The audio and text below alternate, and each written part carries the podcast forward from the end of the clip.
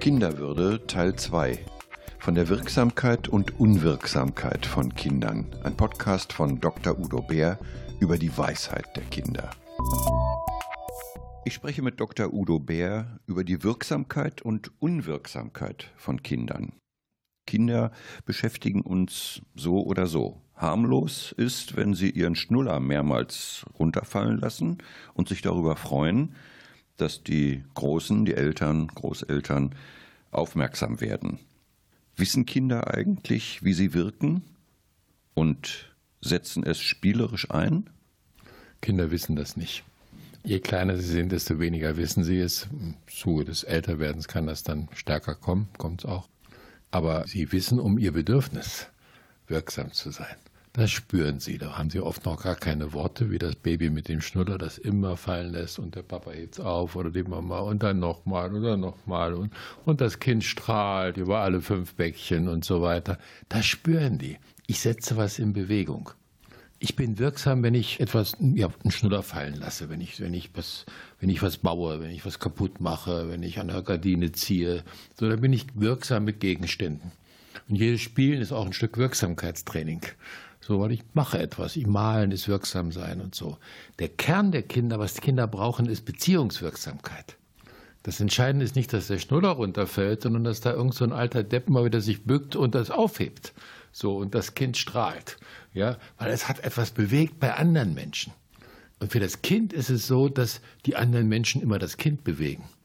Die sagen den Kindern, was es machen muss, was es essen soll, was dies, was es anziehen soll, wann es schlafen soll, Immer wieder sind die anderen wirksam auf das Kind und das Kind möchte auch mal wirksam sein. Und dann nimmt es jede Gelegenheit wahr. Und was passiert, wenn die Erwachsenen das ignorieren würden? Dann geht es dem Kind schlecht. Das passiert oft. Wenn die zu genervt sind, ignorieren, dann geht das Kind ins Leere. Entweder versuchen dann, das kenne ich von manchen Kindern, die versuchen dann über Aggressivität Wirksamkeit zu erzwingen, indem sie schlagen, hauen, beißen, spucken und so. Weil klar, dann machen sie Wirkung. Und wenn man sagt, der will nur Aufmerksamkeit, das greift viel zu kurz, ja. So, und das andere ist, dass halt Kinder resignieren und sich zurückziehen. Wenn ich mir die Arme ausstrecke nach anderen, weil da Leere ist und weil da niemand ist, der, der streckt sie irgendwann nicht mehr aus. Und diese Kinder fallen nicht so auf. Die werden übersehen, weiterhin, die sind ja pflegeleicht. So, und dann werden die älter und größer und dann, dann kommen die mit so einer depressiv-resignativen Grundstimmung schon ins Erwachsenenalter und, und äh, trauen sich auch nichts mehr und trauen sich auch nicht zu. Und das ist dann ein Drama. Das heißt, wir müssen die Kinder im Grunde genommen auffordern und unterstützen, Aufmerksamkeit haben zu wollen? Ja, nicht nur Aufmerksamkeit, sondern auch, dass sie etwas bewirken können. Ja, dass wir jede Gelegenheit nutzen, die Wirksamkeitsgefühle der Kinder zu, zu stärken. So in der Psychologie gibt es das Wort von der Selbstwirksamkeit. Das ist das Gefühl, was ich von mir habe als wirksamer Mensch. Aber das entsteht nur durch Erfahrungen von Wirksamkeit, ja, durch Handlungen. Und diese Erfahrungen, um die geht es. Das ist das Entscheidende. Da können wir ganz viel vorbeugen vor seelischen Erkrankungen oder Leid im Erwachsenenalter. Das ist ganz entscheidend. Und wenn nun ein bisschen mal was schiefgelaufen ist und man könnte sagen, wenn die Seele einmal brennt, wie kann dieser Brand gelöscht werden?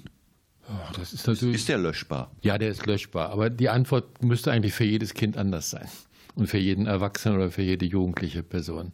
Weil, weil wir sind nicht austauschbar, wir sind keine japanischen Computerrobben oder sowas, ne, das gibt's nicht. Wenn ich an Therapie oder auch gute pädagogische Angebote denke, dann sind das immer wieder Angebote, wo ich als Therapeut oder Pädagoge den Kinder sehe, die Kinder zuhöre, greifbar bin, mit ihnen spiele, ihnen Möglichkeiten der Wirksamkeitserfahrungen anbiete geht gar nicht so sehr darum, was man redet, sondern ich biete ihnen neue Beziehungserfahrungen ab. Wenn ein Kind unwirksam ist, dann ist das eine verletzende Beziehungserfahrung. Das kann zu Sucht führen. Ich will mehr, mehr, mehr. Ich habe kein Maß. Ja, ich habe keinen Maßstab. So, und ich biete dem Kind neue Beziehungserfahrungen an. Auch dem Erwachsenen, wenn es sein muss oder wenn es dann erst deutlich wird. Und dann kann sich was ändern und dann ändert sich was. Wenn ich nur drüber rede, ändert sich nichts, kannst du ein Buch drüber schreiben, aber man kann es nicht wirklich ändern. Neue Erfahrung ist das Entscheidende. Gibt es hier ein Fazit? Ich finde es für Erwachsene gut, ob sie Eltern sind, Pädagogen, Kita, Erzieherin, wie auch immer, gut sich zu fragen, wo war ich wirksam? Ja, wenn ich mit Kindern arbeite, dann habe ich ja selber schon eine erste Ausbildung als Kind gehabt, bevor ich studiere oder sonst was mache, Fachschule gehe. So, wo war ich wirksam? Wo hat mir das gefehlt? Was hat mich in meiner Wirksamkeitserfahrung unterstützt? Also die eigenen Kompetenzen anzubohren und, und anzuzapfen und so und die nutzbar zu machen. So. Und das zweite Fazit ist, lasst den Kindern eine Chance, ihre Wirksamkeit zu testen und auszuprobieren. Wenn es euch auf den Senkel geht, dann sagt das, aber gebt ihnen die Chance. Das ist gut fürs Glück. Sie hörten Dr. Udo Bär im Bärpott Kinderwürde über die Weisheit der Kinder.